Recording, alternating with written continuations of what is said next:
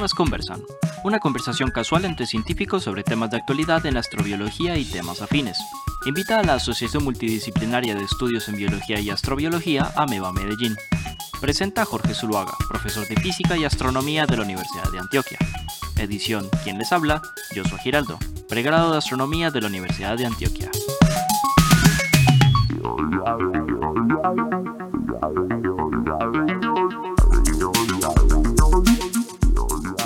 Vamos entonces a comenzar nuestro Amebas Conversan del día de hoy. Eh, estamos con un invitado súper especial, no sé si lo conocen, yo espero que sí, los amigos de Ameba, digamos, que son nuestros... Perfil bajo, perfil bajo.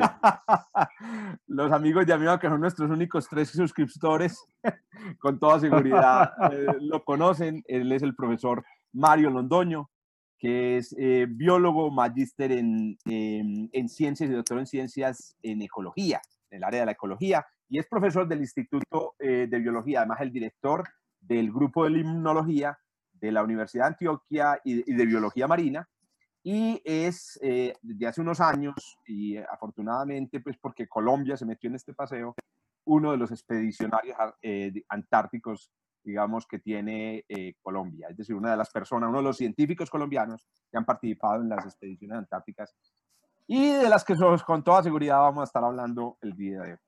¿Qué más, hombre, Mario? ¿Cómo vas?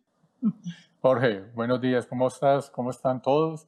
Espero que pasemos eh, un rato pues agradable más como de cafés y de y de una conversada eh, relajada. No vamos a comenzar a conversar al extremo, pero sí vamos a conversar sobre esa vida que puede ser como un poco extrema. Pues muchas gracias por tu presentación. Pues me quedan muy grandes todas esas cosas que me dices. Eh, simplemente eh, tuve la, aparecí en el escenario en un momento oportuno para poder ir a la Antártida junto con otros colegas muy reconocidos, más reconocidos que yo, pero ese es un, un cuento muy, muy interesante y es un, es, como llegar, digo yo, eso le puede sonar a los, a los de astronomía, es como llegar a la Luna, otro pues planeta.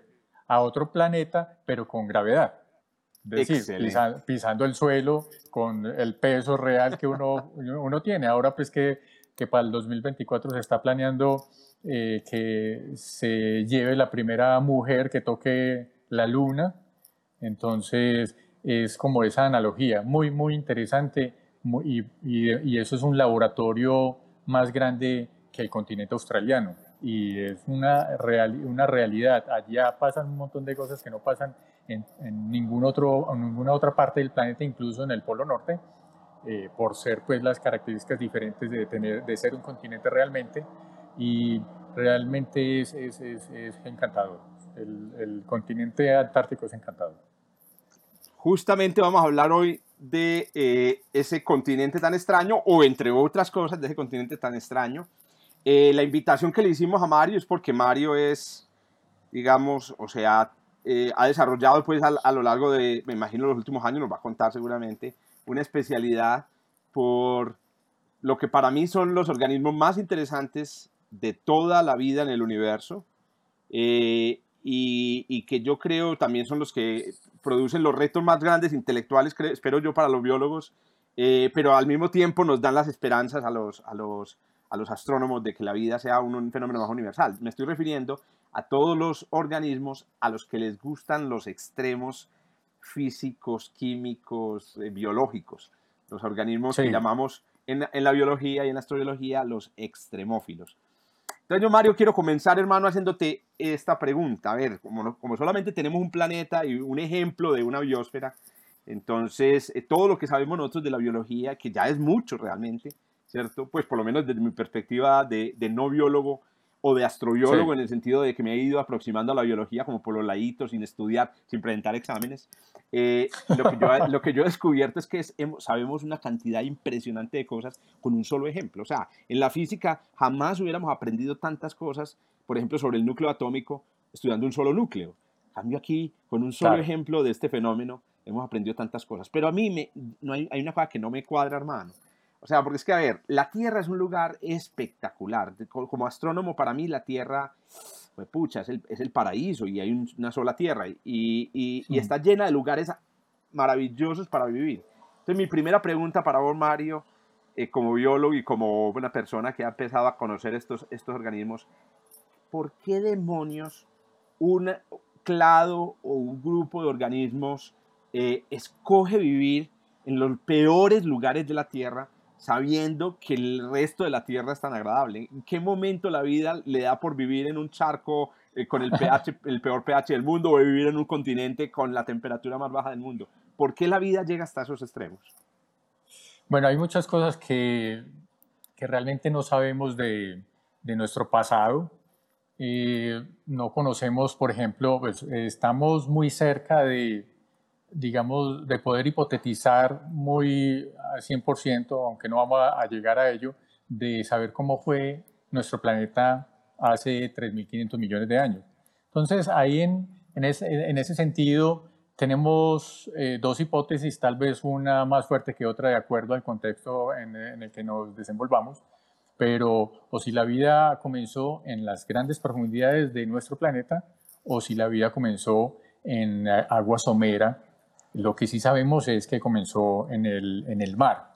Pues de hecho, pues hace 3.500 millones de años comenzó pues a, a, tener un, una condensación el planeta para que hubiera agua líquida y ya luego pues la, la, escorrentía de los, eh, de los continentes vino y entonces con eso pues vino posteriormente pues el agua dulce. Entonces lo que sí sabemos es que vino del agua de mar. Entonces esas dos hipótesis nos, eh, nos pueden ayudar a resolver esa, ese cuestionamiento que, que no solamente es tuyo, sino de todos los biólogos, de todos los astrobiólogos, de químicos, de físicos, pues de un montón de gente.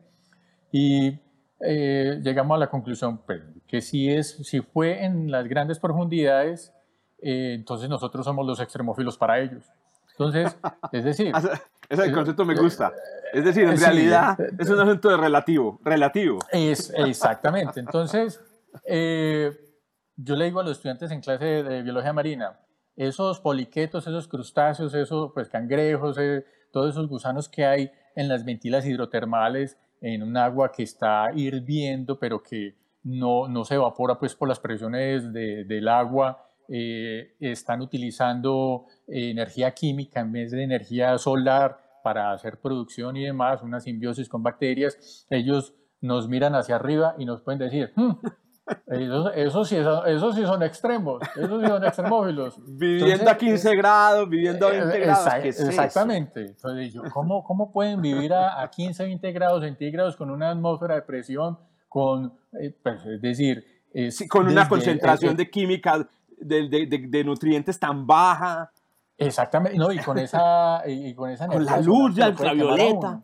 Exacto. Entonces, entonces es, es, es dependiendo de, de, de, donde uno esté. Entonces, nosotros, para nosotros, eh, nosotros somos los únicos que le decimos a ellos, ustedes son extremófilos, porque realmente ni a ellos les importa, ni, ni a los diacales importa que uno le diga a los otros, ve, esos son otros extremófilos. Es como cuando yo le digo a los estudiantes, imagínate que hoy esta especie ya se llama diferente, la especie por allá no se está retorciendo, todos los individuos no están retorciendo y, y mirando una piedra y cómo es que nos quitaron ese nombre tan bonito que tenemos. No, eso es, un, e, e, eso es algo humano eh, que nos ayuda a comprender, pues, obviamente, la, la vida, pero es, es, un cuestionamiento muy, eh, muy dependiente de donde estés. Entonces, yo te digo, a muchos, muchos te pueden decir a vos, o como le digo yo a los estudiantes, eh, nosotros los científicos somos bichos raros en la casa. Eh, los bichos raros, en cierta forma, somos extremófilos. ¿Y cómo es que, cómo es que vos te metiste a física? Que eso, esa, ese curso de física fue el que más mal me fue en el colegio y, y, y, vos estás haciendo una carrera de física o de biología o eso pasa pues mucho en ciencia. Uno se vuelve en el bicho raro, en ese extremófilo en la casa, en el que ya uno ve una, una película de de, ciencia en la televisión, sí, entonces uno comienza, no, es que yo no creo en eso porque es que la relatividad no funciona así. Entonces ya uno comienza a ser el bicho raro sentado ahí diciendo, y los, los hermanos o los amigos, ah, ya comenzó este, ya este a hablar cosas raras. No, no, no, no, no. No, no, no aguantamos. la película. Me gusta la película porque me gusta, me gusta esa posición, me gusta la posición del relativismo, pero entonces voy a, voy a profundizar en, en, en lo siguiente. Digamos que sí, digamos que es posible que los primeros organismos hayan nacido en estos ambientes extremos y que esa era toda la vida que había inicialmente. Supongamos que vamos a utilizar la teoría, digamos, del origen en, las, en, las, en, las, en los campos hidrotermales y cerca las fumarolas. Las ventilas. Exacto. Eh, pero entonces resulta que ocurrió la evolución. Y entonces la evolución, por alguna razón, digamos, o una suma de azar, una suma de procesos, digamos, con los estos ecosistemas, fueron produciendo cambios, eh, digamos, genéticos en los organismos y finalmente lo que vemos es una biosfera que después aparece, que es mucho más extendida y es la biosfera que trabaja con pocos eh, nutrientes, que trabaja con luz ultravioleta, mm. Entonces, de nuevo, otra vez uno diría, si, si estos organismos cambiaron y se convirtieron ya en unos extremófilos del otro extremo, ¿en qué momento se devuelven? O sea, ¿por qué se devuelven? Voy a, ¿Por qué se vuelven a esas ventilas hidrotermales? ¿Por qué vuelven a las ventilas? Sí, sí, porque vuelven a las ventilas. ¿Sabes en unos extremófilos en los que estoy pensando? Por ejemplo, los que viven en los, em, en los charcos estos que son llenos de, Em, que tienen salinidades extremas o que tienen cianuro. como, como ¿Por qué vuelven allá? Por ejemplo. Sí, porque vuelven allá. Los geysers. Exacto. Pero, sí, pero la pregunta, la pregunta yo pensaría que es, no, no, no pensar en que, ¿por qué regresaron? sino que no se han salido de ahí. es decir, ah, ese, ese, proceso, ese, proceso, eh, ese proceso geológico obviamente eh, no siempre ha estado ahí porque eh, ya sabemos pues que esta corteza, esta cáscara de huevo cambia constantemente durante millones de años, pero también podemos pensar que eh, en ese proceso ellos nunca pudieron salir de ahí.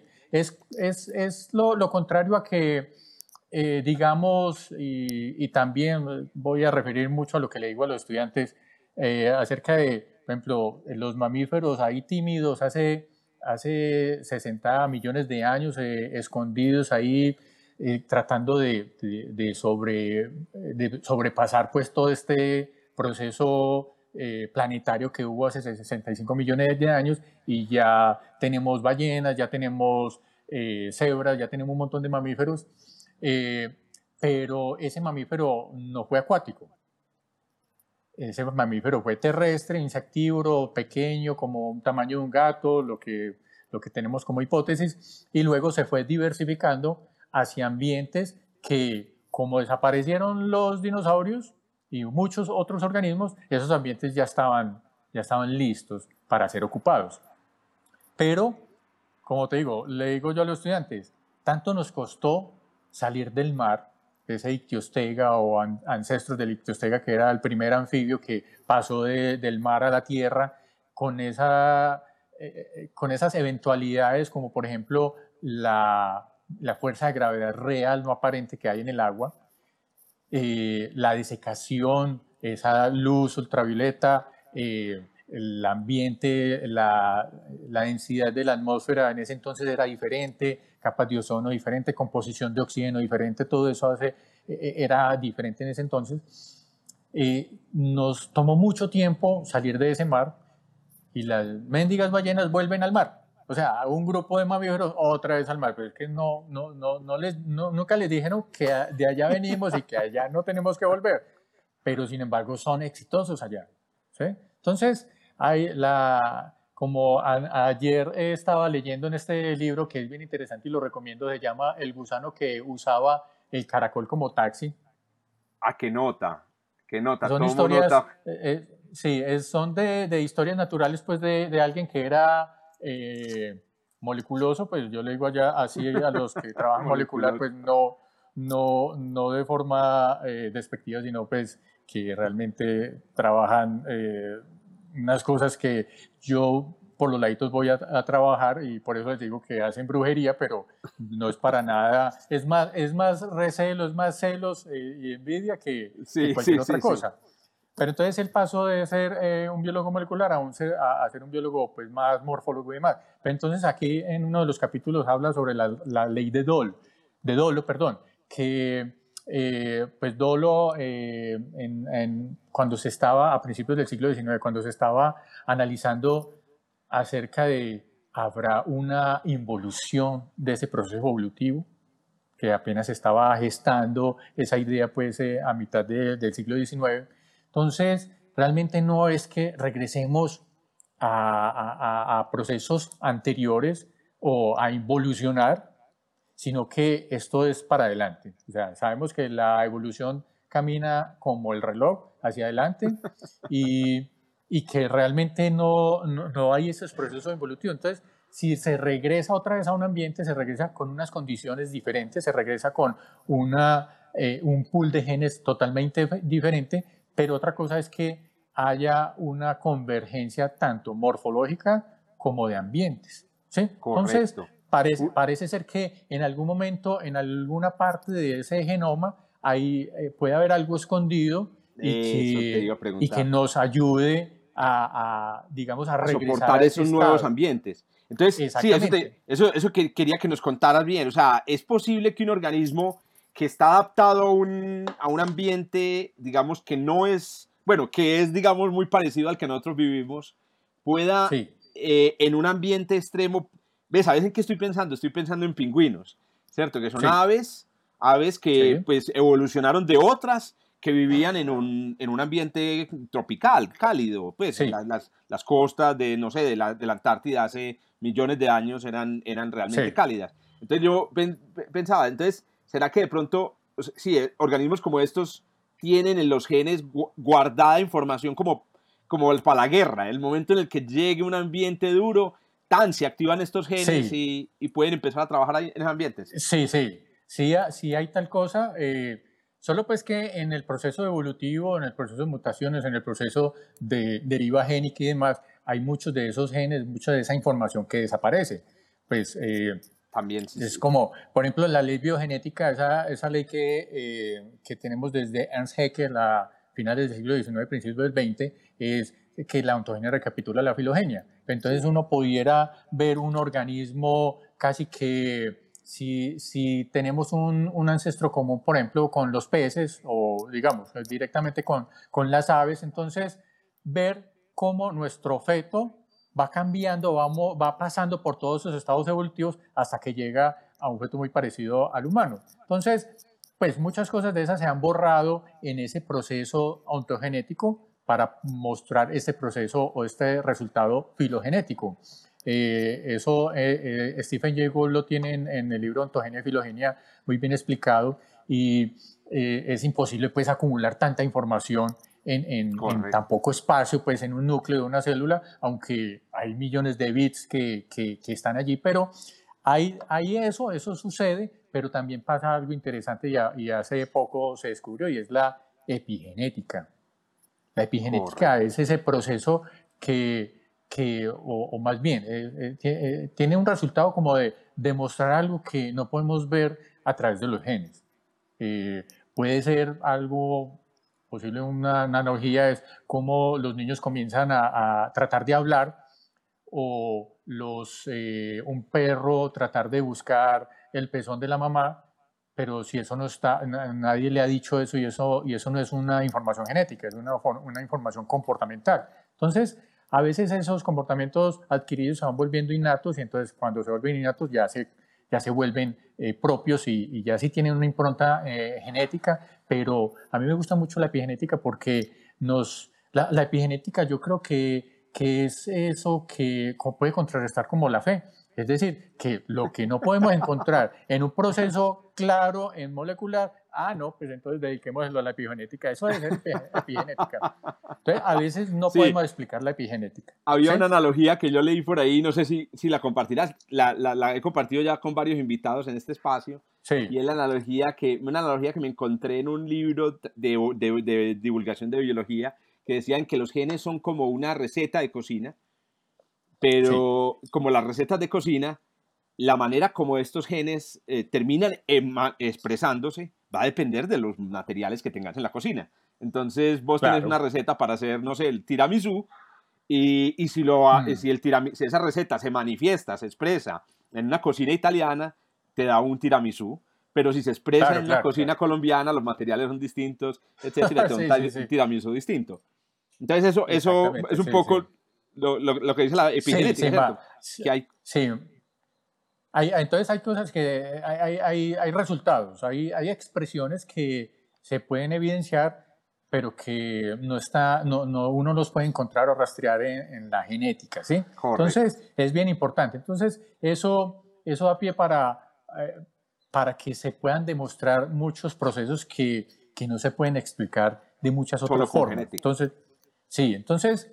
Eh, por ejemplo, lo que mencionabas de, los pingüinos, pero, dime. Pero no, me tapes el sol con un dedo, pues, hermano. Venga, espere un momentico, antes de que diga, volvamos al ejemplo de los pingüinos, porque yo quiero disculparme con el ejemplo de los pingüinos, porque es un ejemplo, yo creo que, yo, yo creo, pero ahorita me lo aclarás. voy a dejar abierta la pregunta, ahorita me la respondes. Creo que los pingüinos no, son, no son organismos extremófilas. Pero entonces, volviendo a la pregunta original, a ver, pero no podemos tapar el sol con los dedos. Es decir, en realidad la vida tiene extremos. Es decir, y ahí yo quiero que, no, que, que vos me digas cuáles son los extremos de la vida. ¿Cuáles son los límites dentro de los cuales la vida puede eh, existir? ¿Cómo, cómo, definen ustedes pues los biólogos esos límites? Bueno, pero eh, hay, pues mucha, en, muchos aspectos, espacialmente, espacialmente podemos encontrar, eh, ahora pues que tenemos nuestra diapositiva de un tardígrado, podemos encontrar a tardígrados pegados en motas de polvo en la, en la, en la estratosfera, ¿sí? Pues es decir, hay, hay, pues conocemos que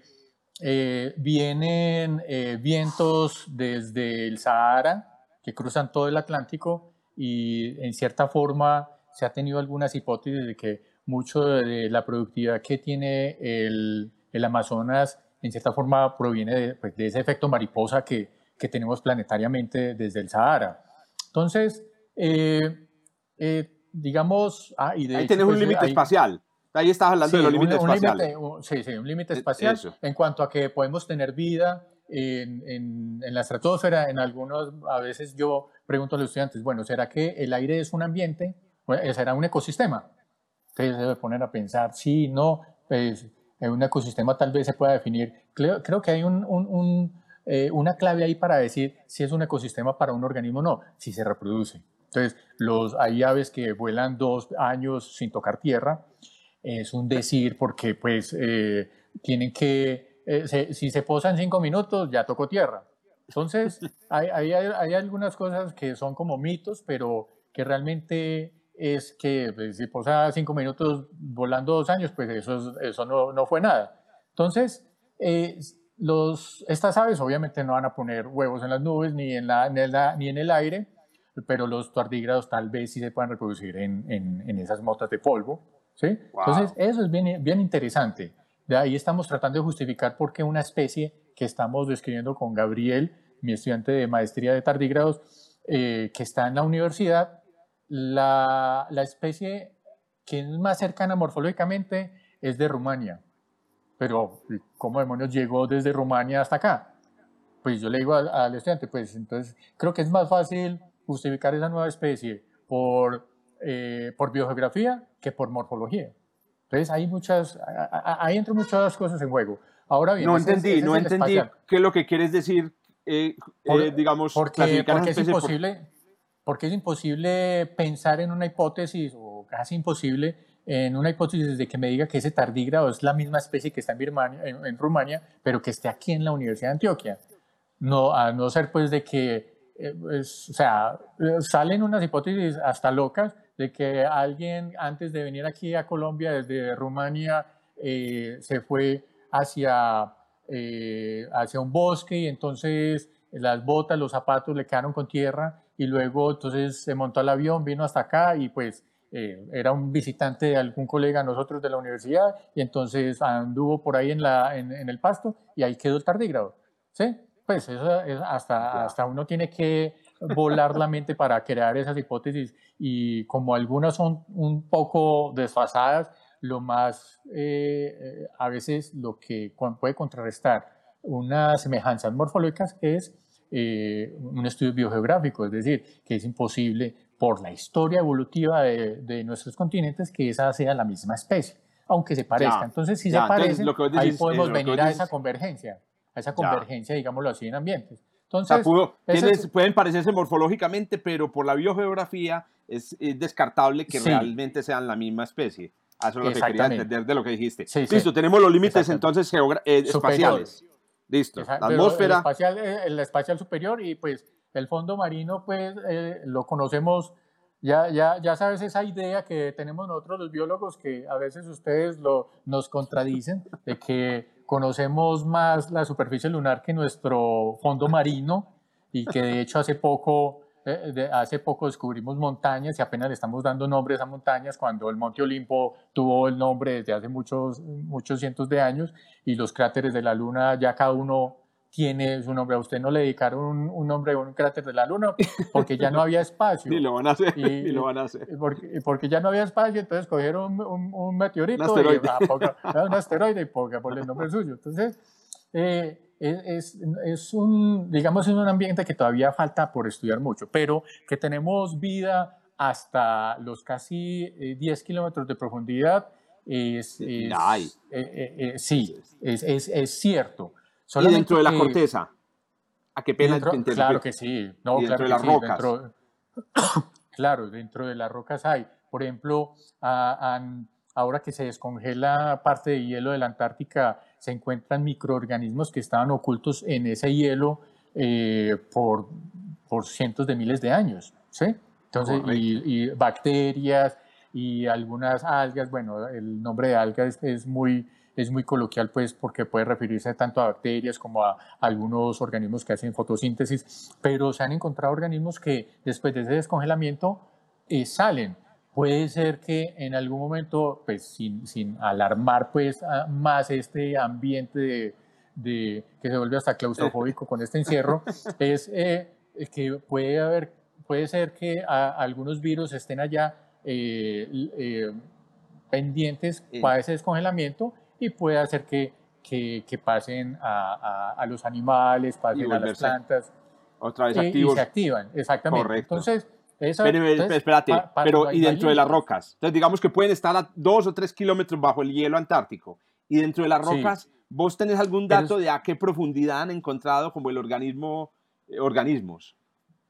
Yo no, no te sabría decir, pero yo digo que depende mucho del tipo de roca. Si es una roca ígnea, yo creo que es muy difícil. Si es una roca metamórfica, es mucho más fácil. ¿sí?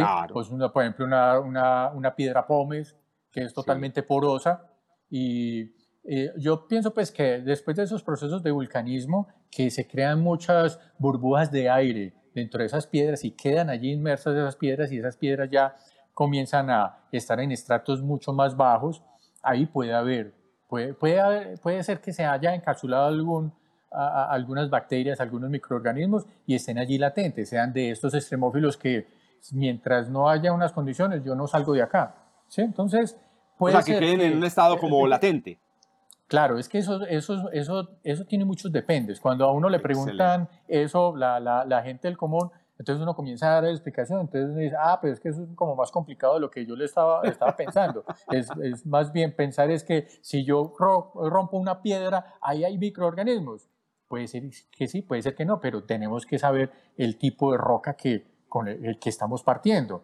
¿sí? Entonces, eso tiene muchos, muchos dependes. En el, en el océano puede haber unas vastas eh, zonas literalmente áridas de vida, eh, con un montón de montañas y de ventilas hidrotermales a los lados y ser esos unos oasis dentro de ese desierto. No había pensado en eso. Yo soy, yo soy de los que piensa que todo el mar está habitado, todo, todo. para mí el mar es como una especie de eh, jardín del Edén. Y no. No, el, el, fondo marino, el fondo marino es, es no es tan plano como nos lo imaginábamos. Ahora tiene muchas montañas y como esas ventilas hidrotermales obedecen a esas fracturas del, digamos, de la corteza oceánica. Sí, de la corteza oceánica, entonces es mucho más fácil que ahí afloren esos, eh, esos, eh, esas ventilas. Los gases y los nutrientes. los gases y, se, y, nos dé todavía o nos dé para eh, poder tener una producción primaria a base de, de los compuestos, o sea, una producción primaria química. Y lejos de ahí, un desierto.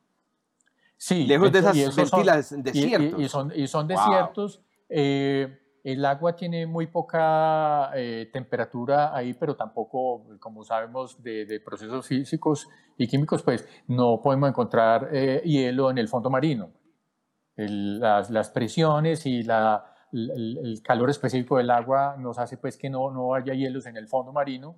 Entonces es una temperatura que se vuelve estable, es un ambiente estable, pero eh, esas ventilas con esos calores internos que afloran crean un, ecosistema favorable para lo que puede ser para nosotros un poco más, digamos, cercano a lo que nosotros vivimos y es ah, eso tan frío no, que haya un poquito de calor realmente es mejor para que haya vida. Y sabemos pues que, que los procesos entrópicos y demás dependen de, obviamente, del calor y el calor entonces, por eso hay más vida en los trópicos que en, los, en las zonas polares los trópicos son más diversos y las zonas polares son menos, menos diversas, tal vez con eh, a veces con mayor cantidad de, organismos por especie, pero esto, esto, es cosa funciona que... es en, los, en, en, en, el agua principalmente.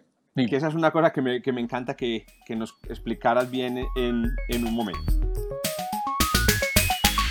Esto fue Amebas Conversan, una invitación de Ameba Medellín presentado por Jorge Zuluaga, editado por Joshua Giraldo.